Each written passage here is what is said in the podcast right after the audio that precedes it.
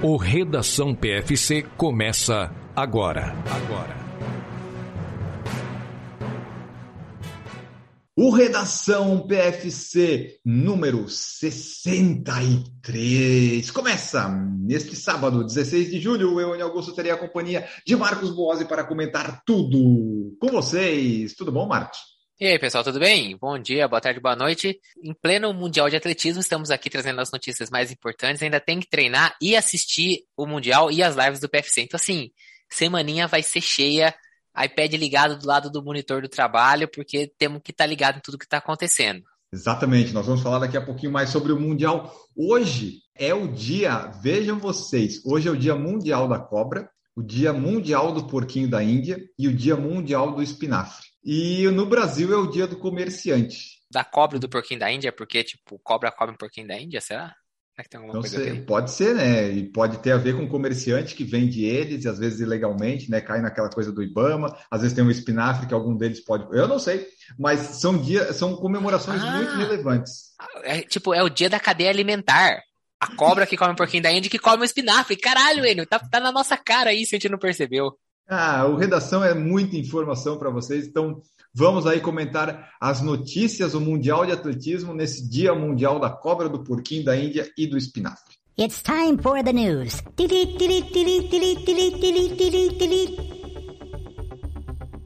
E a primeira notícia, nós vamos falar algumas coisas sobre o Mundial de Atletismo, mas não são notícias, né, pessoal, dos fatos acontecidos, porque é uma coisa muito dinâmica no Mundial. O Redação vai trazer mais coisas factuais. Por exemplo, lembrar vocês que o PFC vai fazer lives, então no sábado, quando você estiver ouvindo isso de manhã no podcast, nós vamos fazer a live dos 10 mil metros feminino, vai estar tudo programado lá no canal. Domingo são duas lives, maratona masculina e os 10 mil metros masculino, um às 10 e 15 e o outro às 17 horas. Na segunda-feira vai ter a maratona feminina, essa vai ser o maior trabalho de fazer a live, essa daí vai ser.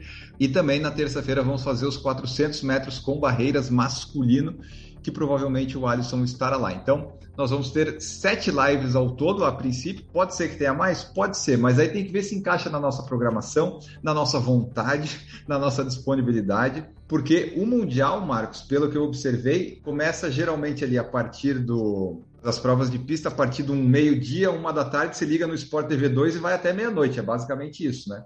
Mais ou menos isso. Vou simplificar para você que está escutando aí. Nós vamos fazer as lives das maratonas masculino e feminino, 5 e 10 mil masculino e feminino e 400 com barreira masculino, porque temos o Alisson dos Santos.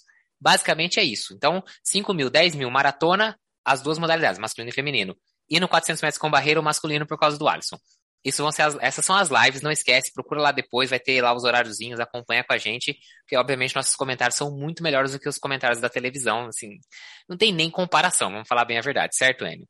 Exatamente, e nesse caso vai ser só assistir comentando mesmo, porque a do Sport TV a gente não vai poder mostrar imagens na live, né, porque senão cai a live, mas daí você liga no Sport TV 2, seja pelo seu aplicativo, pela sua TV, na TV, de fato, que vai estar passando lá o dia todo no, no Sport TV vai estar. Eu já vi a programação, por exemplo, do domingo, é, é a barrinha ali do Mundial começa realmente meio-dia e vai até, até o final. Então, é, o Mundial de Atletismo é a nossa Olimpíada, só que a Olimpíada é com as coisas que importam, né, Marcos? Que é o atletismo. O resto.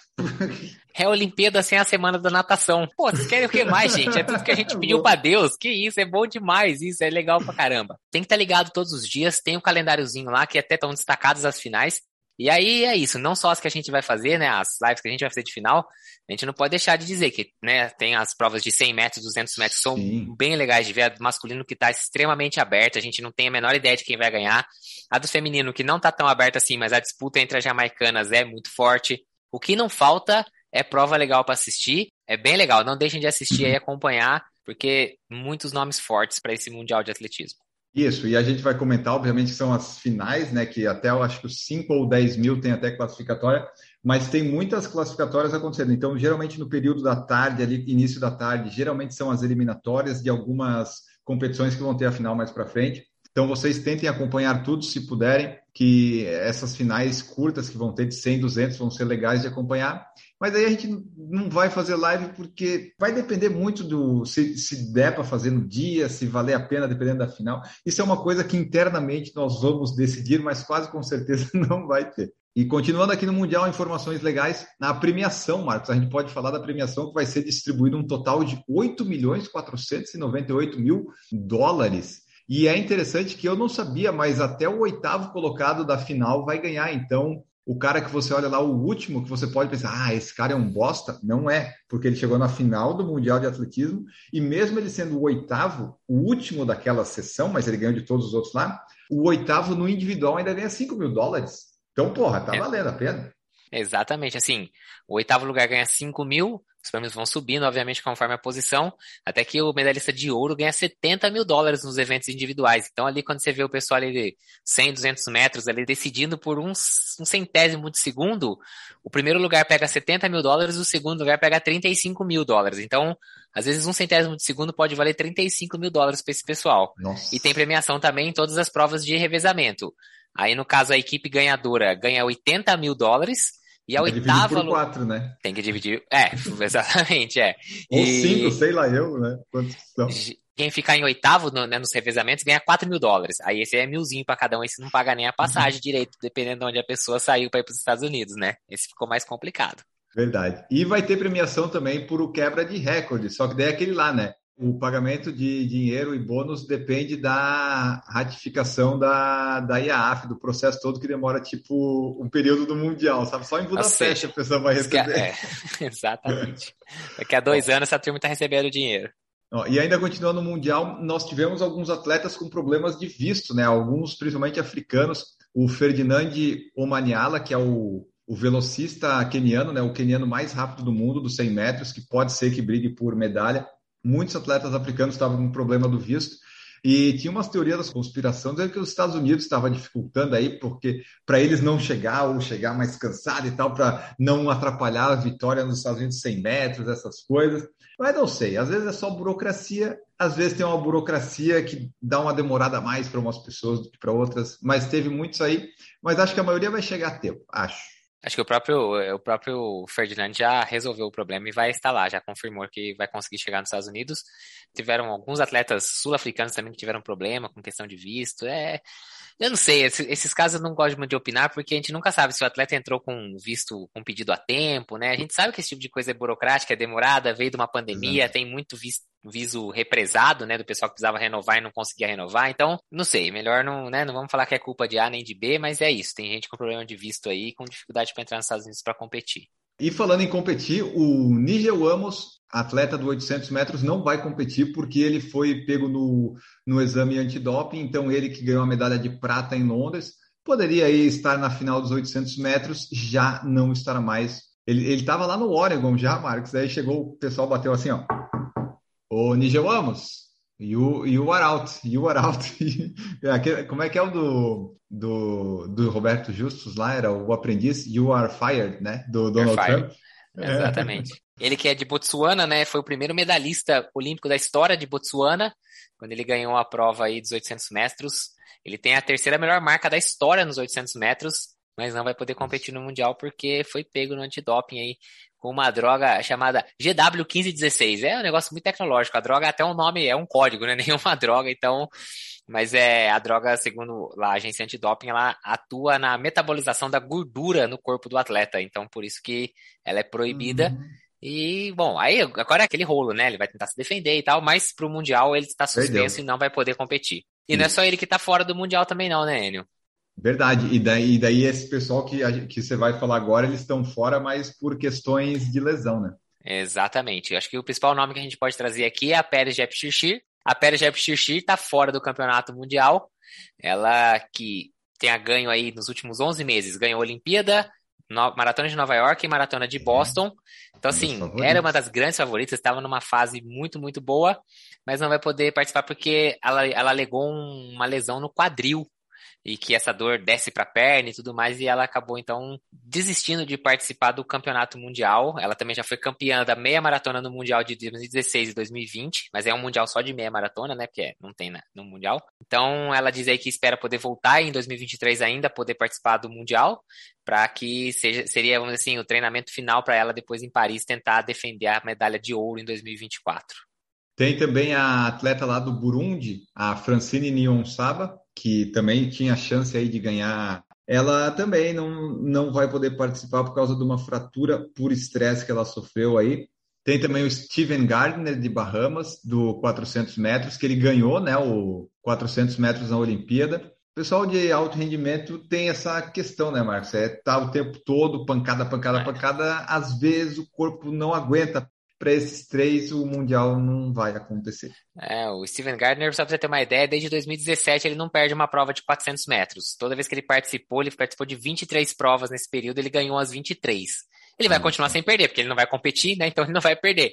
Mas ele, infelizmente, vai estar fora do Mundial. A atleta do Burundi, eu não sabia, você sabia dessa história, Enio? Ela foi campeã, ela foi medalhista de bronze na Olimpíada de 2016, nos 800 metros.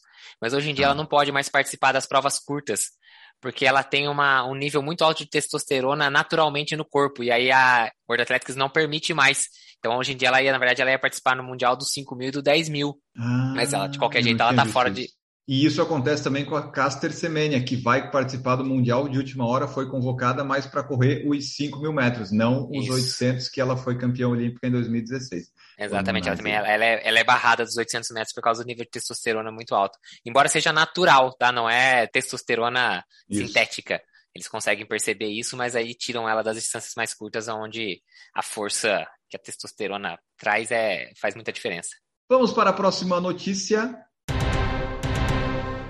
Notícia que apareceu uma bomba que caiu no mundo do atletismo. O Mofara revela que foi vítima de tráfico humano quando criança, Marcos Boss. Você viu isso? Não é uma coisa que você, claro que a gente fica espantado, mas é algo que você vê assim, pô, da África, lá da Somaliland, é espantoso, mas não é surpreendente que muita gente deve passar por isso, talvez até ainda hoje, né? O Mofara, nessa condição de superatleta, agora ele pode falar não vai dar nenhum problema. Mas se fosse um Mofara, tipo um trocador de vidro, sabe, que fosse falar, o pessoal ia despachar ele. Mas que bom que ele atingiu esse status todo para falar, para trazer atenção aí para essa causa, né?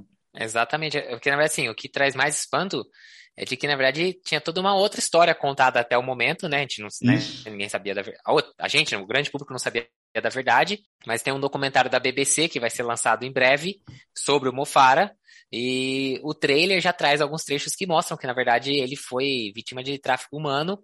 Na... Quando ele tinha nove anos, ele foi levado para a Inglaterra, né, para o território britânico. Uh, foi uma mulher que levou ele e, inclusive, trocou o nome dele. O nome original dele era Hussein Abdi Karim e ele foi levado como Mohamed Farah. E ficou Mofara até o final, né? Farah, Mofarah. E uhum. quando ele foi, na verdade, ele acreditava que ele ia para lá e ia encontrar os parentes dele, porque na verdade tinha parentes na, na, nas Ilhas Britânicas. Mas quando ele chegou lá, ele foi forçado a fazer servidão doméstica, ou seja, de fazer serviço de casa para essa pessoa uh, de maneira forçada. Então, realmente é uma história bem. que não, obviamente, a gente sabe que não, não acontece só com ele, na verdade, deve acontecer, deve ter acontecido com muita frequência. Mas, como você falou, que bom que uma pessoa com a visibilidade dessa pode trazer esse assunto à tona e abrir os olhos, né, de todo mundo para, quem sabe, das autoridades também trabalharem um pouco mais em cima disso e evitar que novos casos ocorram. Exatamente, até a Scotland Yard iniciou investigação sobre essas acusações aí, eles vão investigar lá no Reino Unido, interrogar o casal acusado de forçá-la a cozinhar, limpar e cuidar das crianças, então o pessoal já vai estar lá se mexendo. Nós aqui no Redação, a gente geralmente faz a, a brincadeira do, da carreira do Mofar, mas é obviamente, né, o, o Redação PFC e o PFC tem essa característica de mais humor e tal, mas não dá para brincar com uma situação dessa, então o documentário deve sair em breve, disponibilizado aí para o Brasil. Isso, o documentário vai chamar The Real Mofara, e uma coisa interessante foi que né, a relação do esporte na vida da pessoa, né? Quem resgatou ele quando ele estava lá já na Inglaterra, sendo forçado a realizar o serviço e tudo mais, foi o professor de educação física na escola. Ele sentiu a liberdade de contar para ele, né? E uhum. o professor então tomou a frente, resgatou e colocou ele sob os cuidados da mãe de um amigo. Foi quando ele foi tirado aí, no caso dessa família, que levou ele à força aí para a Inglaterra e deixou ele em cárcere privado, vamos dizer assim. Então, legal que o esporte também teve essa, né? O professor de educação física teve esse papel fundamental de resgatar o Mofara e permitir que ele tivesse uma vida digna Sim. e ainda se tornou esse atleta olímpico com quatro medalhas de ouro aí nos 5 mil e 10 mil. E só para manter a característica do PFC, a única coisa boa disso, né, Marcos, é que Hussein Abdicaim é um nome muito ruim, né? Mofara ah, também Mofara. melhor. Muito melhor, né? Não tem comparação. Tanto que você vê, é. ele foi liberto lá, tal, tava em outra família, tá, mas manteve o nome de Mohamed Farah. Então, você vê, acho que ele também compartilha essa opinião, Enio Augusto. Ai, ai, vamos para a próxima. Aconteceu no último fim de semana a ASICS Golden Run no Rio de Janeiro e o motivo da gente trazer essa notícia aqui é que a campeã da prova foi Amanda Aparecida de Oliveira, que está no episódio 537 do Por Falar em Correr, que nós entrevistamos ela. Na época da entrevista, ela era apenas a campeã da meia do Rio e da ASICS de São Paulo. Agora ela foi lá para o Rio e venceu de novo. Então, né, trazer esse registro aí, mais de 4 mil pessoas foram às ruas do Rio mas eu quis trazer aqui para trazer aí a, a, notícia da nossa entrevistada que ganhou com 1,1735. Ah, aliás, o podcast é muito bom, escutem lá. Né? Entrevista, uma, uma simplicidade dela que é um negócio absurdo, assim, muito, muito interessante escutar, muito legal mesmo. E só para trazer o masculino, o Jonatas de Oliveira Cruz venceu com 1,314. Também tivemos no fim de semana, no domingo, a maratona de Campo Grande. Então, a capital do Mato Grosso do Sul, quando te falam, né, Marcos Boss, Campo Grande é a capital de qual Mato Grosso? Você saberia dizer que é Mato Grosso do Sul se não tivesse na notícia? Ou você é ia ficar na dúvida? Que é para ser eu. sincero ou parecer que sou intelectual? capital de Mato Grosso e Mato Grosso do Sul sempre pega a gente, e onde é Roraima e onde é Rondônia. Também no mapa do Brasil são as duas coisas do mapa que sempre dá complicação. Ah, não, o Rondônia e Roraima eu acho mais fácil. Não me pede para escrever cada um dos estados da costinha do Nordeste, lá, aquela pedacinho que tem cinco estadinhos Difícil lá. também. Você acha, mas nunca, nem na escola eu conseguia fazer isso, você imagina hoje. Mas então tá, ela aconteceu, né? Já tem aí maratonas com provas oficiais na CBAT, tem Porto Alegre, Curitiba, Foz do Iguaçu, Florianópolis, São Paulo, Rio, Uberlândia, Brasília, Salvador, Recife. E a Maratona de Campo Grande realizou a sua. A grande questão, né, é que assim, a realização foi da Associação Desportiva Atletas de Cristo e a organização da agência H2O Ecoturismo, com apoio lá do SESC e tal, Fundação Turismo. A grande questão é que a Maratona de Campo Grande levou ao todo, Marcos Boss, o evento como um todo, quase mil participantes, mil concluintes. É legal as provas ter, ter bastante maratona no Brasil assim. Talvez seja um começo, né? A maratona de Campo Grande teve 132 concluintes. Exatamente, o ganhador na masculina fechou 2,50,35 e na feminino 3,52,47. Então, obviamente, são provas, uma prova menor, os tempos não são tão baixos, você não, não levou elite nem nada assim. E também tinha um outro fator que eu tive curiosidade e fui buscar. Eu não hum. sei que hora que a prova largou, isso eu não, isso eu não procurei, para dizer bem a verdade, mas no dia 10 de julho, que foi o dia que essa prova foi realizada, às 6 da manhã estava 16 graus. Às 8 da manhã já estava 22,5. Às 9 da manhã, 25,7. E às 10 da manhã, 27,2. Esse dia ainda bateu 29 graus de máxima a 1 da tarde. Então, Largou assim, às 5 da manhã, 5 da manhã. 5 da manhã, então é. a Mayra Brum, que foi quem ganhou no feminino com 3,52,47, terminou a Chegou prova perto 9. das 9. É. 25,7, ou seja, já estava um calorzinho considerável lá em Campo Grande, então é, é. isso, né? Calor, né? É. Mesmo no inverno em Campo Grande é sempre calor, né? É, então fica aí, né? A, primeira maratona de Campo Grande, quem sabe tenham mais edições aí. É, vai ser aquela maratona tipo mais de turístico, né? De você colocar uma maratona diferente no seu currículo uma prova menor porque é difícil. Por exemplo, o Zé Eduardo, né, que nosso amigo aqui lá do Adidas Runners, que corre maratona o tempo todo, que fez 2,52 em Porto Alegre, 2,52 no Rio, ele fez 3,6 em Campo Grande. Então, Campo Grande tem lá a sua subida, nossa... 300 metros de ganho de elevação. Nossa, é uma piramba no começo da corrida de descida, depois é. você sobe tudo de novo. Isso, exatamente. Então é uma Meu prova Deus. que tem suas peculiaridades que pode atrair bastante pelo turismo, mas é legal ter bastante maratona. O pessoal fala, ah, 52 maratonas e 52 estados nos Estados Unidos, por que, que a gente não pode ter 27 no Brasil, né? Quem sabe? Falando em maratona, vamos falar de uma um pouquinho mais plana. A Maratona Internacional de Floripa quebra recorde com 13 mil atletas e está próxima do encerramento das inscrições. A prova vai ser dia 28 de agosto e dia 27, que tem, as, tem 10 quilômetros e kids no 27, e a meia e a maratona no dia 28. Ela, a, o evento como um todo já soma mais de 13 mil atletas e supera por muito o recorde de 2019, quando 10 mil prestigiaram o evento. a gente está falando de Campo Grande, que começou ali com mil pessoas.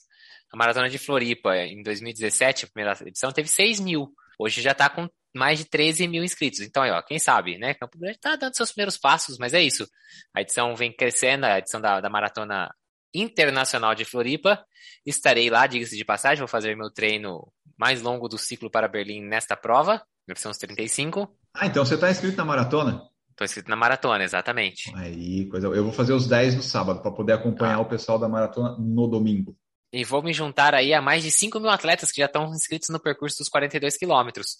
E também já são quase 6 mil inscritos nos 21. Então a prova está ficando realmente bem grande aí. Talvez se toda essa galera for realmente, vai ser maior que Porto Alegre, inclusive. Mas vamos ver, porque Porto Alegre também tinha quase 15 mil inscritos e no final das contas muita gente acabou não indo, porque era né, inscrição antiga e tudo mais, aquelas histórias todas. Vamos ver se essa galera for toda aí, vai ficar até maior que Porto Alegre. Quem está ouvindo redação até terça-feira, nós vamos fazer uma live com o pessoal da Maratona de Floripa, com o Anderson, que é lá da organização.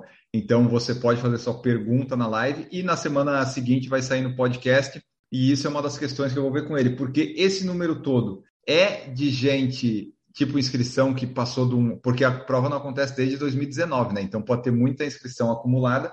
E no caso de Porto Alegre, tinha muita acumulada que ficou para trás e teve gente que conseguiu se inscrever duas vezes. Então, isso eu vou querer ver com eles. Mas muita gente estará lá, inclusive, já adianto para vocês: o PFC vai fazer uma janta no sábado em algum lugar a ser definido, que talvez a gente compartilhe para quem quiser ir lá é, jantar com a gente. Não é nada assim organizado com sorteio de. Não, a gente vai dizer, ó, nós vamos num restaurante tal e tal. Quem quiser ir tal é bem-vindo. Quem quiser Isso. chegar lá nesse horário. Isso aí. E só para trazer aqui o percurso, né? A prova é praticamente plana, mas ela passa pela ponte lá da Colombo Salles e a, e a Campos, que atravessa da ilha para o continente, que é, vão ser as subidas, fora outras coisas. Mas assim, ó, larga em frente ao Trapiche, na beira-mar norte, Aí os atletas vão para o sentido das pontes, vão até a beira-mar continental, no finalzinho delas vão voltar, e daí elas voltam pela beira-mar, passam na ponte de novo e vão lá para puta que pariu, que é o sul da ilha. E, e vai, e vai vai até não poder mais. Lá é um percurso que daí já não tem muito apoio, pode ter vento, um sobe e desce um pouco ali da, da rodovia. Depois retorna, vai passar pela beira-mar norte, na chegada, né? Vai passar pela chegada ali no quilômetro 30, se eu não estou enganado, mais ou menos. Daí você vai até a beira-mar norte no final, faz 6 quilômetros, volta 6, fechou a prova. Recorde pessoal, índice para Boston garantido. O percurso aí que tem no masculino o recorde de 2019 do Adilson Dolbert com 2:22:32 e no feminino em 2018 a Ana Cláudia Rodrigues fez 2:50:51. Você vê, ah, tudo bem, esse tempo aqui é um tempo que está dentro dos padrões das maratonas brasileiras, ainda assim é um tempo alto, mas a gente não tem muitas maratonistas. Mas aí agora que eu lembrei de comentar, a maratona de Campo Grande com 3:50, para quem quiser ter um ganho na autoestima, ano que vem vai lá, porque pode ser que com 3,50 pode não vencer mais a prova, mas um pode com certeza dar. Então, tá, Maratona Internacional de Floripa, 27 e 28 de agosto, Trapiche da Beira-Mar, largada às 6 horas 42, 21 e 10. A inscrição é até 10 de agosto ou até o limite ser atingido, que está bem próximo. Notícia muito, a notícia mais relevante, né? A nossa cota de notícias relevantes nós tivemos o corredor Michael Bergeron, Marcos Bose, correndo 10 quilômetros em 34 minutos. Isso deu um recorde mundial. Sabe por quê? Olha, se fosse só pela corrida em 34 e 47, eu já diria que o cara corre boa, assim, não é recorde mundial, né? Mas já é uma bela de uma marca. Agora, por que, que isso virou um recorde mundial, ainda? Porque ele fez isso jogando bolinhas para cima, arremessando bolinhas. Ele estava com três bolinhas e ficou passando as bolinhas jogando para cima. Sabe aquele negócio que você vê no, nos semáforos? O pessoal fazendo malabarismo. Isso. isso. Malabarismo. Ele fez malabarismo durante 34 minutos numa pista de atletismo. Acho que foi, ficou jogando as bolinhas e acabou em 34 minutos. Fez 25 voltas na pista da University of Prince Edward Island Athletics Track. Então, Coisa em 34 boa. e 47, ele completou as 25 voltas, fez o recorde, esse recorde válido, sabe por quê? Porque ele já tinha feito o recorde em 2018, mas o Guinness ah. não aceitou. Então o Guinness não certificou o negócio porque o percurso não era certificado. Putz, então, por isso que ele fez na não... pista agora, então. Isso, então não valeu. Então o recorde válido ainda era do canadense Michael Capral, com um tempo de 36 e 27. Ele foi lá e tirou 1 minuto e 40, é, 1 minuto e 40 do tempo do Capral. E agora sim, essa foi válida, o recorde agora realmente foi válido. E ele não, esse não é o primeiro recorde do, do Bergeron, não, viu? Ele tem ah, outra. Ah, ele, ele completou em 2018 a meia maratona de Toronto com 1,1709. Fazendo malabarismo também, isso também é um recorde. Olha só. Ó, ele tem uma história na corrida que ele começou a correr aos 13 anos e aprendeu os malabarismos na escola, lá no high school. Aí ele, ele juntou os dois hobbies e a primeira corrida dele com malabarismo foi em 2014, uma corrida local de 5 quilômetros. E olha só, para você que não, não encontra motivação nas coisas, quebrar esse recorde foi o que manteve ele treinando durante a pandemia. Isso aí não aconteceu por acidente, esse, esse recorde, porque o Marcos falou, ele já tinha tentado. Então ele ficou dois anos focado nisso e a cada volta de 400 metros, a esposa dele, a Jane, é, falava os splits para ele ir controlando, né? Porque ele tinha que melhorar o tempo 36 e 27, ele melhorou bastante. Então vai ser difícil bater esse recorde. A minha pergunta é assim, se ele derruba, ele pode pegar, continuar ou perdeu? Daí tem que começar tudo de novo, zerou o tempo. Eu não, eu não, é... Essa informação eu gostaria muito de saber. Eu, parado durante 34 minutos, eu não consigo. Não. Durante um bem. minuto eu não consigo. Exatamente. Então, assim, minha pergunta é se ele derruba a bola. Por exemplo, tá lá fazendo com as três bolinhas. Derrubou. Ele tem que ir lá pegar e o tempo contando, eu quero dizer, entendeu? Voltar no mesmo ponto e continuar. Sei é, lá, tô só. Vamos ter que investigar isso, porque se caiu ele pega, eu acho que o tempo devia continuar contando, mas aí, é, enfim, vamos, vamos averiguar isso para o próximo, talvez. Mais uma da cota de notícias relevantes. Usar boné faz você mais devagar, Marcos Boas? Interrogação. Essa é a questão. Olha, se faz mais devagar, então eu tô correndo errado, porque eu sempre corro de boné. Eu tenho todas, pode ver, todo treino meu, sempre que tem imagem, eu tô de boné. Então acho que eu tô errado aí, segundo uma pesquisa de 2019, um estudo militar, né, que mostrou que correr de. Ele coloca hat. Hat é chapéu, não é cap, que seria boné. Que chapéu é esse? Eu vou procurar. Não, eu vou atrás disso aqui. Porque esse negócio de estudo militar, se, velho, militar corre cantando. Eles estão fazendo errado. É óbvio que provavelmente eles estão pensando que estão usando um, um capacete e a prova de bala na cabeça. Então, assim, eu vou procurar isso aí mais a fundo. Mas ele disse que correr com um chapéu pode aumentar a sua temperatura corporal em até 4%. E isso, obviamente, vai influenciar no seu batimento cardíaco, que vai subir também. E por isso não é uma boa coisa se fazer numa corrida que você quiser acelerar. Ah. Eu não sei. Esse negócio, quando eu vi essa notícia, eu quero procurar mais a fundo, eu quero ver esse estudo, eu quero ver que chapéu que eles estão falando. Militar faz tudo errado. Eles têm restrição até da cor do tênis. Só pode ser, se for do exército aqui no Brasil, tem que ser todo preto. Se for da aeronáutica, tem que ser todo branco. O cara não pode usar o tênis bom para correr, ele tem que usar um tênis que seja todo branco. Aí você vê os caras correndo com uns tênis bosta por causa de um código de cor, de uniforme. Ah, os caras correm cantando na rua. Meu amigo, se você tá cantando, você não tá correndo, ou uma coisa ou outra. Então, eu tô com o pé atrás que se estuda aí, N. Augusto. Mas aí eles falam na notícia que muitos atletas não usaram os hats né, nas Olimpíadas de Tóquio. Então, acho que eles abrangeram tudo aí. Acho que não é só chapéu. Mas, de qualquer forma, se você perde 4%, né, se aumenta 4% a temperatura do seu corpo, o Marcos Vaporfly, que é 4%, meio que equaliza, né? Zerou. Então é isso. Vamos, o Marcos vai fazer um teste aí em breve, vai correr sem. Ele vai fazer uma, ele vai fazer assim, ó. Ele vai fazer Berlim com boné e Londres sem boné. Para ver qual que ele vai mais rápido. é, boa. boa vou né? derrubar esse estudo científico, eu vou derrubar com o meu estudo. E terminando as notícias de hoje, a última peculiar é que nós tivemos no Campeonato Nacional Master em Vadodara, na Índia, uma mulher de 105 anos que fez história, Marcos Boss. Ela bateu o recorde dos 100 metros, correndo a distância em incríveis 45 segundos, ponto 40.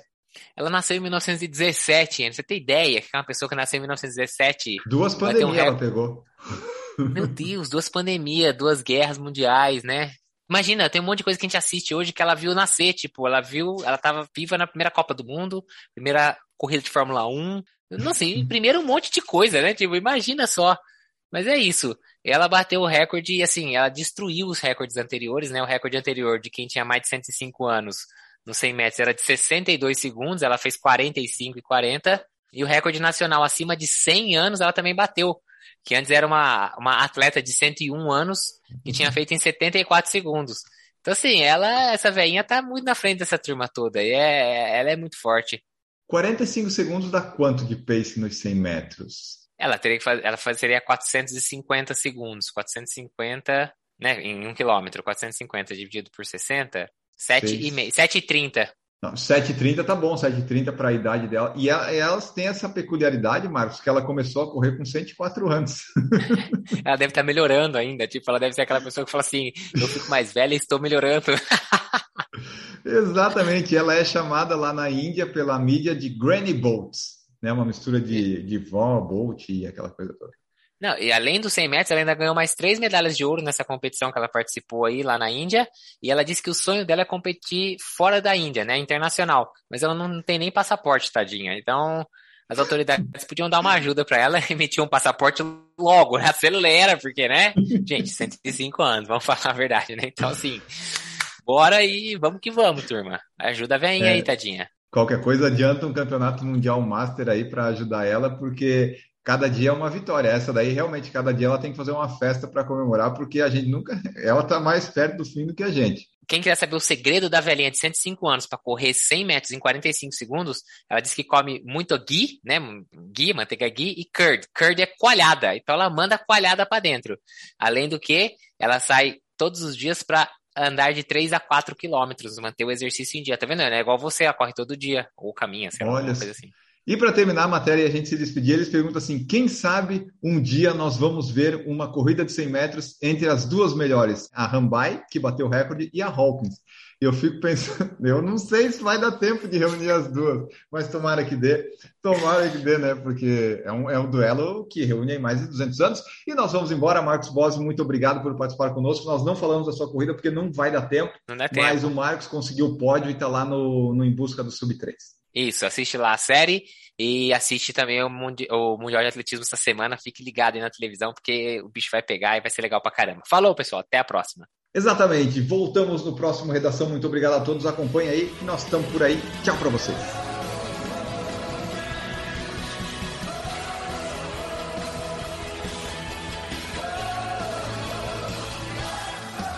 Produção por Falar em Correr, podcast multimídia.